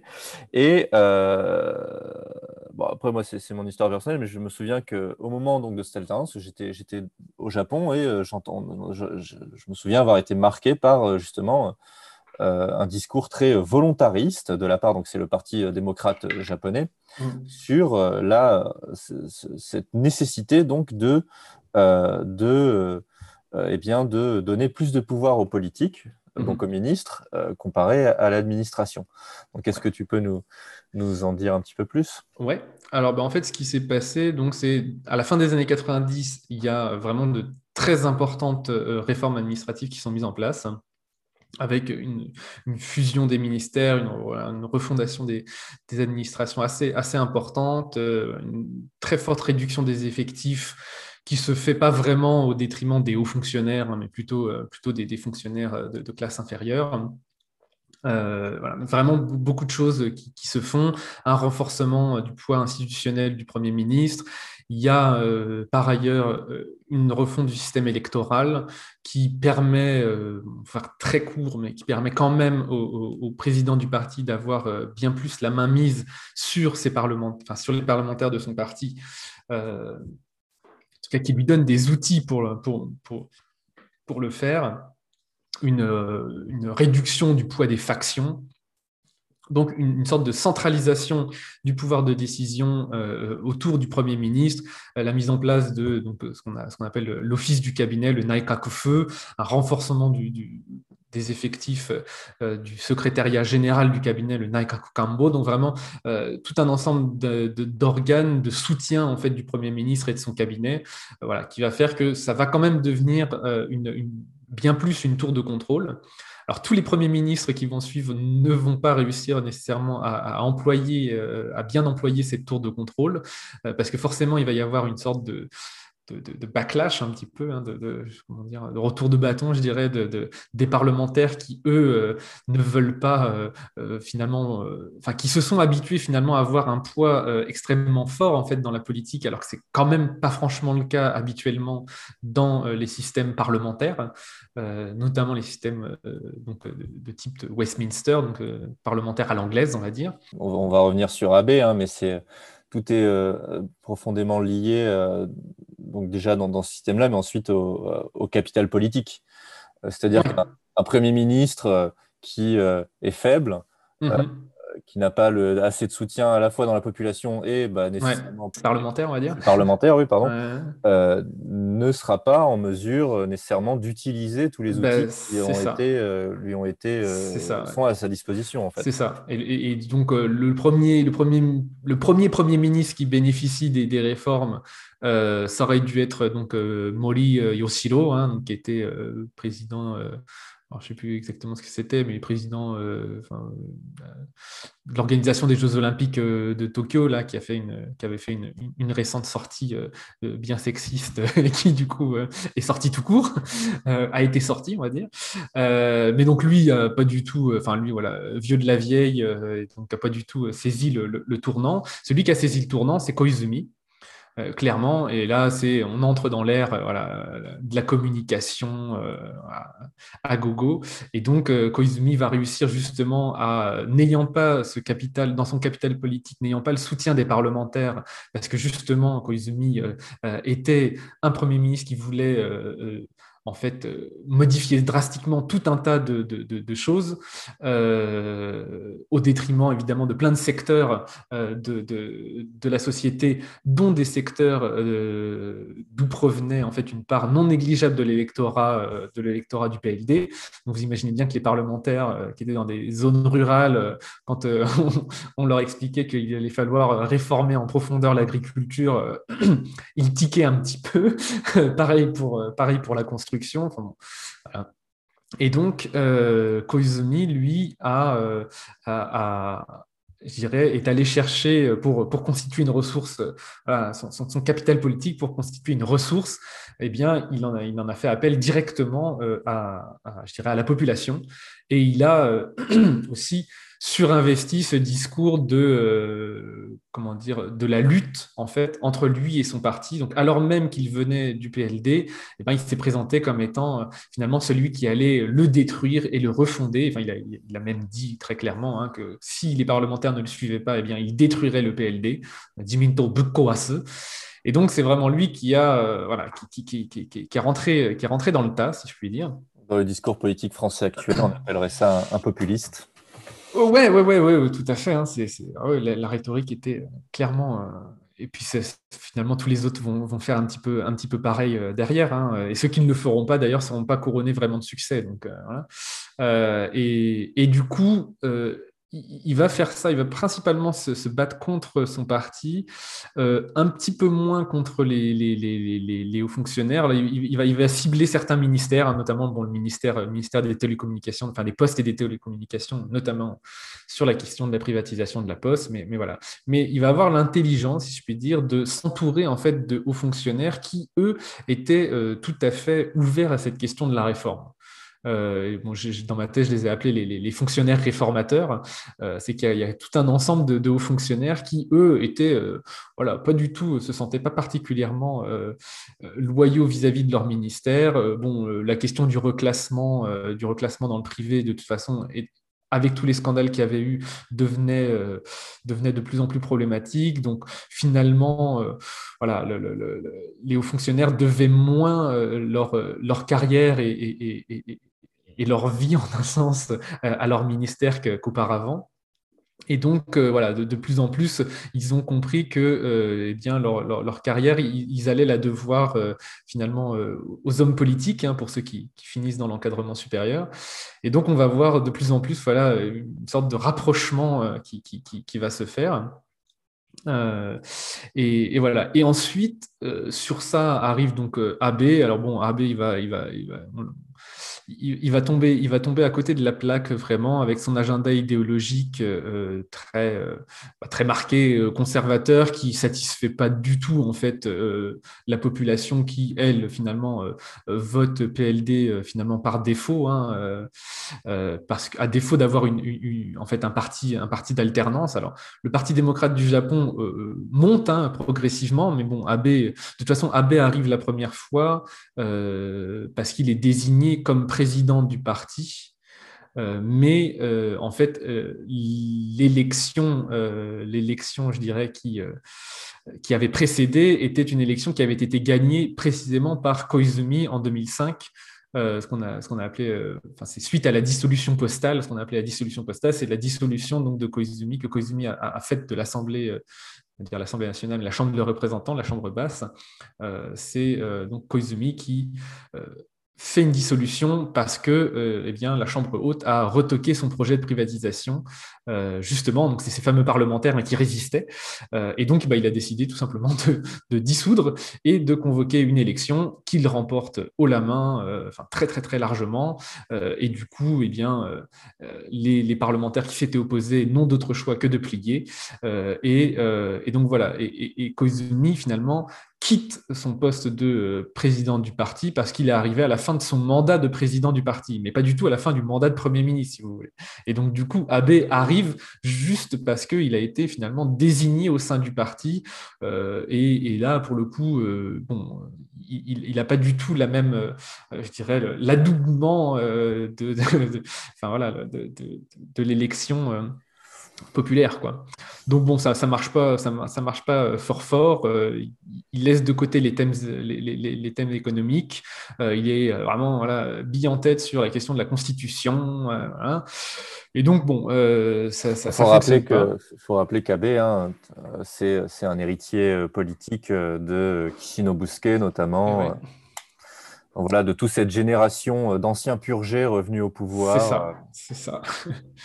C'est ça, Papi Kishi. Et donc, euh, bah, du coup, euh, effectivement, cet agenda, euh, il tombe vraiment à côté de la plaque. On l'a appelé le KY Shusho. Donc, c'est le, premier ministre qui ne, le, premier ministre à côté de la plaque, on va dire, enfin, qui ne sait, qui sait pas lire l'air du moment, on va dire.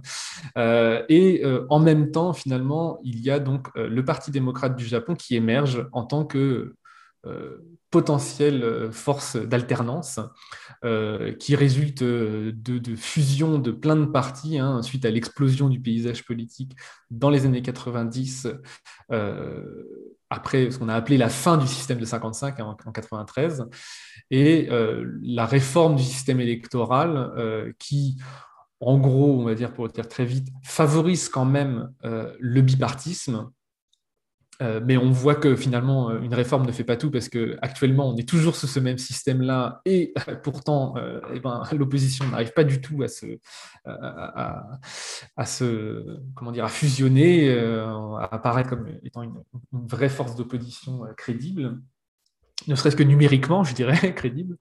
Euh, et donc, euh, le PDJ monte euh, et AB va se retrouver à perdre en fait les élections à la Chambre haute. Et donc, on va se retrouver dans une situation dite de, diète divisée, de nejile kokai en japonais. et donc, AB va devoir composer avec une, une, chambre basse qui lui est acquise donc, suite à l'élection l'élection postale, on va dire, gagnée par Koizumi, et euh, une chambre haute euh, bah, qu'il a, a perdue en fait sous son mandat, et donc bon, il va, partir officiellement pour des questions de santé, mais bon, disons que la, chose a été mal engagée. Va suivre euh, à ça donc Fukuda 2007 à 2008, et puis ensuite Asso 2008 à 2009. En plus, il y a la crise économique subprime et tout. Donc bon. Et donc, le Parti démocrate du Japon arrive au pouvoir et il arrive justement à ce moment-là, donc avec cette notamment cette idée forte hein, que eh ben, il va falloir mettre fin à cette domination euh, bureaucratique. Euh, et c'est vrai qu'en un sens, euh, voilà, le Parti démocrate du Japon arrive au pouvoir avec donc une administration qui, pendant eh bien, près de 50 ans, euh, on va dire au, moins 40 ans, quoi, 45 euh, ans, a été tout acquise au PLD. Enfin, pas forcément tout acquise, mais disons, en tout cas, elle, a eu le temps d'être largement colorée par, par, le PLD. Et il, faut, il, faut, quand même rappeler aussi que, enfin, c'est pas nécessairement le cas pour tout le monde, mais le, PDJ à ce moment-là, donc tu parlais de fusion de nombreux partis, et mm, mm. aussi de nombreux transfuges de, factions dissidentes du, du, PLD qui ont intégré le PDJ. C'est ça. Et, euh, le Parti démocrate euh, n'est pas euh, comme on pourrait l'imaginer. Bon, je sais qu'en France, voilà, mm. les partis de gouvernement de gauche, mm-hmm. c'est c'est pas vraiment un parti de gauche. Hein, c'est ça. On pourrait le voir ici. Hein, c'est bah, c'est ça, c'est vrai qu'on a une union de, d'anciens socialistes, euh, d'anciens euh, voilà, libéraux-démocrates. Euh, donc, donc c'est vrai qu'on a, on a différentes. voilà, on a un parti très, très, très hétéroclite. toujours est-il qu'ils souhaitent donc s'attaquer à cette administration soi-disant toute puissante.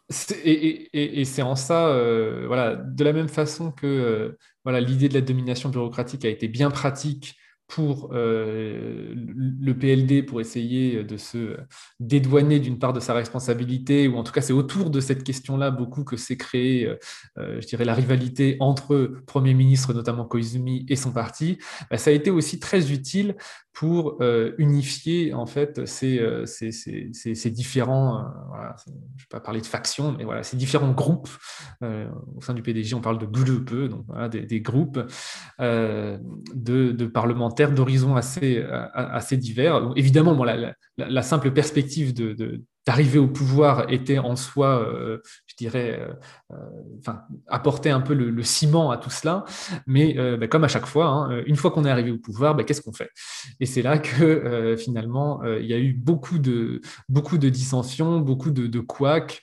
le Parti démocrate du Japon a, beaucoup mis en avant, voilà, par le biais de certains, certains parlementaires assez connus, hein, bah, Khan notamment, mais Ozawa, Ozawa Ichiro surtout voilà, mise en avant l'idée qu'il fallait que eh bien, euh, la politique japonaise euh, adopte bien plus les codes, euh, je dirais, du, système parlementaire anglais. il fallait absolument que l'exécutif soit fort. sauf que, en fait, le Parti démocrate du Japon s'est retrouvé à avoir le même problème qu'avait le PLD, et en fait, c'est-à-dire donc d'avoir des, comment dire, des parlementaires venant d'horizons différents. Sauf que justement, si le Parti libéral-démocrate avait réglé ce problème-là par le biais du consensus, c'est pas pour rien. quoi. C'est, effectivement, c'est assez euh, commode comme façon de régler, euh, régler des potentiels différents. Sauf que là, le Parti démocrate du Japon arrive en considérant qu'il va pouvoir, euh, je dirais, avoir une sorte de de, tête pensante hein, au niveau de l'exécutif et que euh, l'exécutif va pouvoir imposer à tous euh, ses parlementaires euh, eh bien, une, ligne directrice sur laquelle en fait tout le monde n'est pas d'accord. et normalement, le programme politique est censé régler un peu ces problèmes-là. disons que la présence de corps intermédiaires, par exemple, voilà, en fait, c'est toute l'histoire d'un parti qui fait que je ne vais pas dire naturellement, parce qu'il n'y a rien de naturel là-dedans, mais que historiquement se crée petit à petit finalement euh, un, disons, une ligne d'accord, en fait, euh, chez, les parlementaires. Sauf que ben, cette histoire-là, euh, ils ne l'avaient pas, en fait. Le, parti est extrêmement jeune, et, voilà. Et, du coup, ben, une fois arrivé au pouvoir, euh, ils se retrouvent à, voilà, encore une fois, avoir pas mal de couacs, et en plus, ils arrivent donc directement avec une, position très opposée, je dirais, à l'administration, la soupçonnant finalement d'être donc à la solde du PLD, quand bien même le PLD est passé dans l'opposition, ce qui est en, grande partie faux, euh, en grande partie fantasmé, mais quand même, c'est vrai qu'il y a eu des éléments autour de, par exemple, la question des bases à Okinawa. Euh, on, a, on, a, on, a, vu, en fait, grâce à Wikileaks, on a vu en fait des télégrammes envoyés de l'ambassade américaine à Washington, disant, par exemple, que eh bien, des, des, hauts fonctionnaires du ministère de la Défense et des Affaires étrangères conseillaient à à l'ambassadeur américain de dire à Obama, par exemple, de ne pas céder sur la question des bases, euh, parce que bon, le PDJ, de toute façon, c'était un peu une bande de branquignoles et que euh, ça n'allait pas, pas tenir deux secondes. Euh, et, cela dit, ils n'avaient pas complètement tort dans le sens où, euh, par exemple, la question des bases, c'est un truc que euh, le Premier ministre Hatoyama Yukio a sorti de son chapeau. C'était même pas dans le programme politique. Il a sorti de son chapeau et donc il a surpris énormément de, ministres euh, à, PDJ à l'époque. Donc voilà, bon, il y a vraiment l'idée de diviser pour mieux régner, quoi. Et donc les hauts fonctionnaires japonais, normalement au service quand même du gouvernement japonais, qui conseillent à un gouvernement américain de ne pas céder dans une négociation nippo-américaine. bon, ça fait, ça fait un peu désordre quand même. Euh, on a vu ensuite, euh, en 2011, évidemment, avec Fukushima, tout un tas de problèmes. Euh, avec bah, une sorte de collusion entre bah, TEPCO, donc le, l'opérateur voilà, électrique qui, s'occupait des, qui gérait les centrales et le ministère de l'économie. bon, donc c'est vrai qu'il y, a eu, euh, il y a eu des, signes quand même qui montraient que euh, l'administration n'était pas, était, pas toute blanche, mais disons que arriver au pouvoir euh, avec cette idée-là que le, PDJ va renverser cette domination bureaucratique et donc promettre en fait que l'alternance va effectivement se traduire en, une, en un changement de politique publique, et que le potentiel rempart euh, à, ce changement que constituerait l'administration va être euh, brisé, euh, était franchement pas la, meilleure chose à faire en fait. électoralement, c'est très séduisant et donc ça, leur a permis probablement de gagner des voix.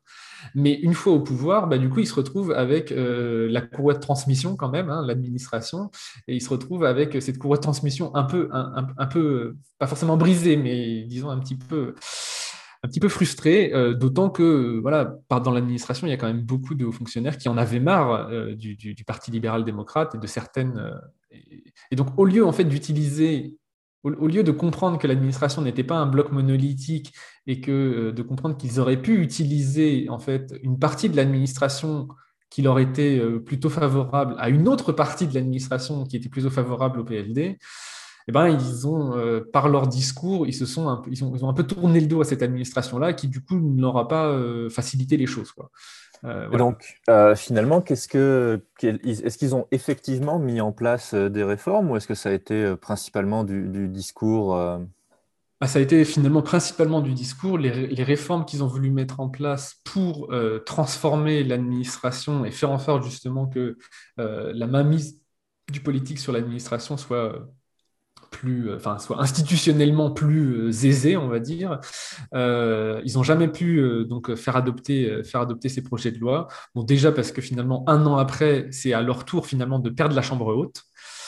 Il euh, faut, aussi rappeler, alors c'était euh, en quelle année ils perdent la Chambre haute? En 2010, euh, ouais, en 2010. Donc ils, arrivent au pouvoir en septembre 2009 et ils perdent en septembre 2010 la Chambre haute. Donc ça fait un an, c'est pas terrible. Par ailleurs, après ils ont, ils ont droit au, tremblement de terre. Ensuite, voilà, un an, c'est ça. Ensuite ils ont Fukushima. Bloque un peu tout.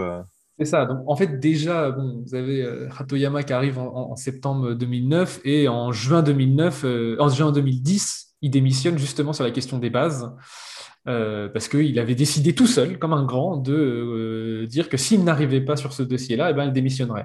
Ben, il n'a pas du tout réussi. Euh, il aurait mieux fait d'y réfléchir à deux fois.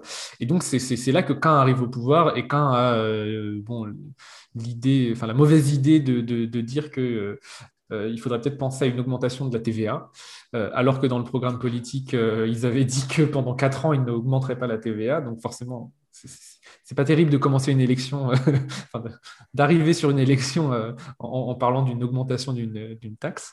Euh, surtout en plus une taxe, voilà, c'est un impôt, un, impôt indirect, une taxe dite comme injuste par les fiscalistes. Hein. C'est-à-dire qu'elle s'applique à, s'applique à tout le monde, peu importe la, de la même manière. De la même manière, sans pas de manière pas progressive, effectivement. Donc, voilà, du coup, c'était pas une très bonne idée. Et donc, ils ont perdu la chambre, la chambre haute. Donc, ça a quand même pas mal limité, euh, je dirais, ce qu'ils pouvaient euh, faire. Mais bon, euh, les dissensions existaient déjà avant, les couacs avaient déjà été nombreux. certains partis s'étaient retirés de la coalition, bah, justement sur la question des bases. Enfin bref. Et donc, euh, au final, euh, ils vont pas réussir, mais euh, pour autant, euh, l'idée va finalement continuer à faire son chemin, en fait. Et, quand Abe arrive au pouvoir en 2012, eh ben, même si évidemment il va, je dirais, surjouer la rupture avec le, le, le PDJ sur plein de, enfin surjouer oui, la rupture sur certains, sur certains domaines, la question de la Constitution évidemment, mais, mais surtout dans un ensemble de domaines. Il va, il va augmenter la TVA, lui, pour le coup. Lui, va alors lui était contre, mais bon, il est, il est obligé parce que euh, bah, le, le, PLD s'est accordé avec le Parti démocrate du Japon et le Komeito juste avant qu'il arrive au pouvoir. Euh, donc c'est une faction, en fait, la faction adverse à, Abe qui a, finalement a, fait a passé un pacte en fait avec euh, avec le PDJ pour euh, pour augmenter la, TVA. Donc il, bon, il va être obligé de l'augmenter, mais ensuite il va il va retarder, retarder, il va voilà parce qu'en plus ça va directement en opposition avec son programme politique qui va mettre en place, enfin son programme économique, les fameuses Abenomics. Qui va mettre tout, en place, un, tout un podcast à faire là-dessus. Mais... Ouais, ouais, ouais, là il y, y, y a pas mal de choses à mais du coup, sur la question des fonctionnaires, AB va euh, bah, du coup euh, euh, reprendre en fait cette rhétorique quand même de voilà de, alors ça va pas du tout être une rhétorique de on est contre l'administration au contraire mais lui va vraiment Enfin, disons qu'aucun Premier ministre jusqu'ici n'est intervenu à ce point-là dans les nominations des hauts fonctionnaires au niveau de l'encadrement supérieur. Enfin, c'est vraiment la personne qui est le plus intervenue. Enfin, c'est flagrant. Enfin, tout le monde a parlé d'un tournant AB. Euh... C'est vraiment ça avec lui, c'est qu'il euh, qu'il décide, en fait, tous ces outils qui étaient à, la disposition du, du, Premier ministre, il décide effectivement les, ouais, les, utiliser. Et donc, euh, est-ce que tu peux, alors ça, ça n'est pas allé sans problème, mais est-ce que tu, pour, pour schématiser, est-ce que tu pourrais nous dire dans quelle mesure ça a été euh, euh, positif et dans quelle mesure des, des, des, euh, des, problèmes ou des, hmm. excès ont pu apparaître? Alors, ben, c'est vrai qu'au niveau euh, bah, des points positifs, je dirais, c'est que en fait, on a, eu le on a le sentiment, je dirais, d'être arrivé au bout d'une logique qui, euh, comme je vous le disais, euh, euh, on va dire, allait remonter à la fin des années 90, aux années 90, hein, tout, l'esprit des, des, réformes, tout, l'esprit des réformes politiques et administratives, avec l'idée de renforcer le gouvernement, renforcer donc le gouvernement face à son parti, mais de renforcer le gouvernement face à ses agents, à, ses hauts fonctionnaires. là, avec Abbé, de toute évidence, voilà, on, est arrivé à une. Certains ont parlé d'un premier ministre tout puissant. donc, on n'est plus du tout dans la même rhétorique. On est quasiment dans la rhétorique. En fait, on est complètement dans la rhétorique inverse. Donc, je vais parler des, points négatifs, mais sur les points positifs, là, c'est vrai que là, de toute évidence, AB euh, a, mis en place un programme politique, euh, euh, comment dire, assez, assez, assez clair. Alors bon, beaucoup parlent évidemment d'une politique du slogan, où effectivement, il y a une politique qui succède à une autre, qui succède à une autre, et, finalement, on n'a pas vraiment le temps de voir si ça, si ça a apporté des, des effets. Évidemment, la question des womenomics, voilà, il y, a beaucoup de slogans, il y a beaucoup de façades, mais bon, derrière, on a le sentiment qu'il y a n'y a pas grand-chose, mais bon, je pense que ça, c'est un travers de toute façon qui est, est lié euh, à la politique en général euh, à l'heure actuelle, en fait. Hein. Et, donc, euh, voilà. Mais, c'est vrai que AB a eu finalement l'intelligence, et c'est notamment Suga, qui est donc Yoshihide, qui est donc l'actuel Premier ministre, qui lui donc était son, son, bras droit. En fait, il a été son bras droit pendant pendant, euh, pendant les, neuf, années euh, euh, pendant lesquelles il était Premier ministre, Suga qui donc est intervenu beaucoup en fait dans ces nominations pour eh bien, mettre à des postes clés des personnes qui étaient toutes, toutes, acquises à la cause, à la cause d'Abbé. Alors déjà, il faut bien se dire que s'ils étaient présents dans l'administration, à, je dirais, à, un niveau euh, hiérarchique, euh, je dirais, permettant à AB de, les nommer euh, à la tête d'une direction, par exemple, c'est quand même déjà qu'ils n'avaient pas été filtrés en amont. Hein. Donc, bon, c'est AB n'est pas, pas, par exemple, allé chercher quelqu'un, je dirais, dans le secteur privé pour le mettre à la tête d'une direction fondamentale d'un ministère des Finances, par exemple. C'est pas, pas une nomination de cabinet comme en France. non, non, non, ça c'est. Voilà. Donc, les, les, seules nominations qui ont été faites de personnes extérieures, ça a été, euh, voilà, par exemple, à la tête de l'agence, euh, l'agence des sports, par exemple, euh, qui a été créée en vue des JO, par exemple. Enfin, donc, c'est pas du tout à des postes clés. Oui, et puis ça, ça, reste quand même à chaque fois, on, on, garde des hauts fonctionnaires, en fait. On garde des hauts fonctionnaires de carrière. Nécessairement des gens qui ont le statut de fonctionnaire et ainsi de suite. Et, alors, il y a eu effectivement voilà, des, des, des, sortes de, de ouais, de nominations un peu, un, peu, un peu, comment dire, euh, un peu, tremplin, comment dire ça, des, nominations très rapides où il y a eu des, des personnes qui, euh, surtout dans son entourage en fait, qui euh, en fait avaient par exemple 10 ans d'expérience de moins que la moyenne des gens qui habituellement étaient nommés à ces postes-là.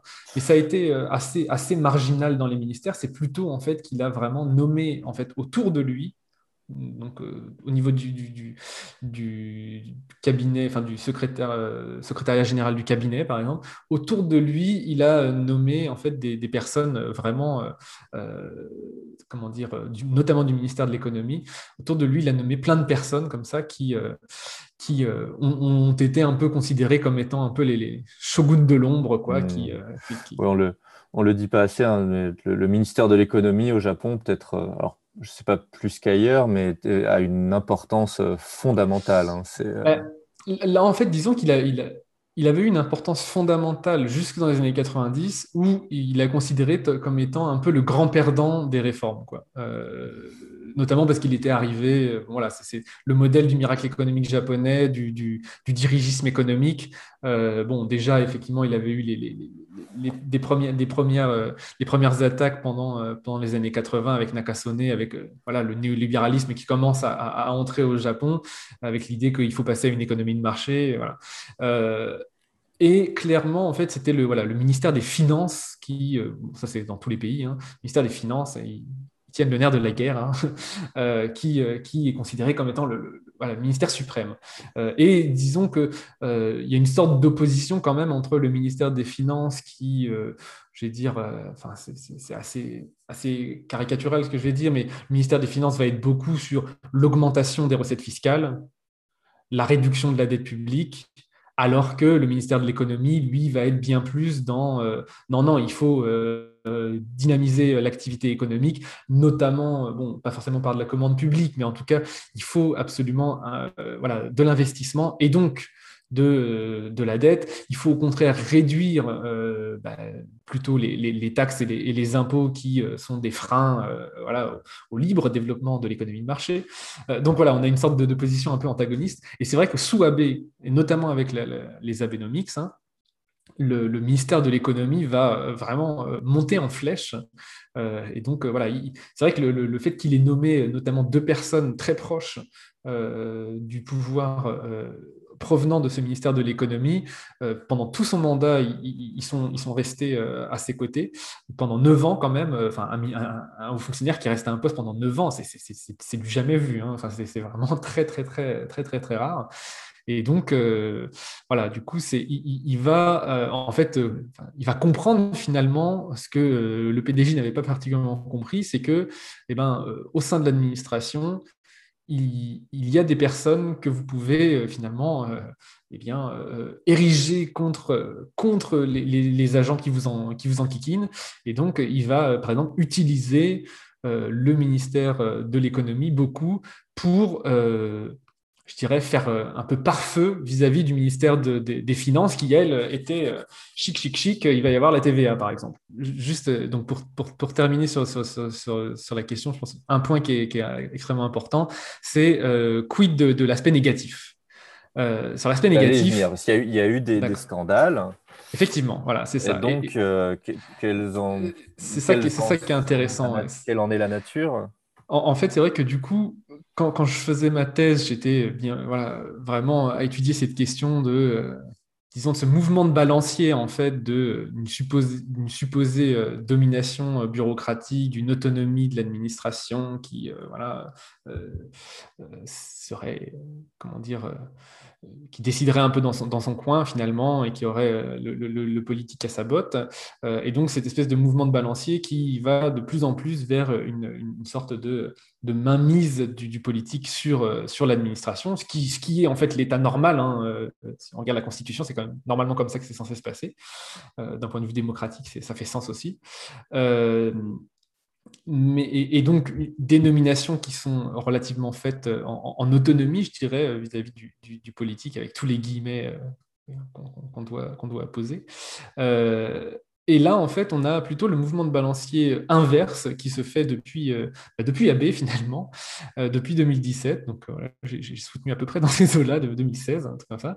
Le, mouvement inverse, où, eh bien, en fait, on réalise que les hauts fonctionnaires qui, parfois, étaient accusés de, brandir l'idée de, la, neutralité comme finalement étant juste quelque chose pour leur permettre de conserver leur petit précaré, leur petite autonomie, bah, finalement, que ce n'était pas un argument si, euh, si, si, galvaudé que, cela, parce que euh, on voit finalement qu'une politisation extrême des nominations euh, peut effectivement mener à de la corruption, peut mener donc à, des scandales. Donc voilà, le Premier ministre Abbé a été mêlé à, notamment à deux, deux scandales, enfin trois, mais le, troisième sur no Kai est, lié, est, lié, à des questions finalement bien plus classiques de, de, campagne électorale, donc ça, peu importe.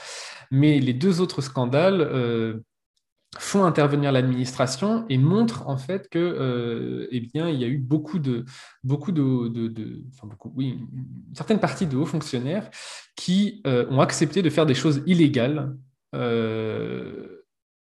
au profit de proches de, du Premier ministre. Euh, et, donc, euh, le premier scandale, c'est euh, Moritomo Gakuen, donc c'est sur une école, donc c'est une, école, alors c'est maternelle primaire, si mes souvenirs sont bons, une école tenue par un, nationaliste proche, proche du, couple AB. La, la, la, femme donc, du Premier ministre était le présidente honoraire ou je ne sais quoi du, de, donc, de cette école. Et euh, le terrain qui a été vendu à cette école a été vendu pour une bouchée de pain. Alors on a dit oui, mais le terrain été contaminé, donc il y avait des frais de décontamination, tout ça, tout ça. Mais euh, tout cela étant euh, pris en compte, quand même, la, vente a été quand même faite à un prix absolument dérisoire. Et on a vu, voilà, on a vu des documents administratifs disparaître. on a su donc que des, voilà, des hauts fonctionnaires avaient volontairement volontairement supprimer en fait des, des, documents qui pourraient un petit peu incriminer, un petit peu incriminer. alors pas directement le Premier ministre parce qu'évidemment c'est pas lui qui allait demander. Hein, donc évidemment, comme dans, dans, dans, tous ces cas-là, à chaque fois les, les concernés disent ah moi je ne sais pas, je ne sais rien, mais on sait que c'est tel agent qui euh, est allé voir euh, un autre agent en disant ça vient d'en haut euh, avec un, un, air, un air entendu. et bon, voilà, le, fait qu'il y ait une proximité avec le couple du Premier ministre, enfin le, couple AB, bon, semble quand même indiquer que, que ça vient de là.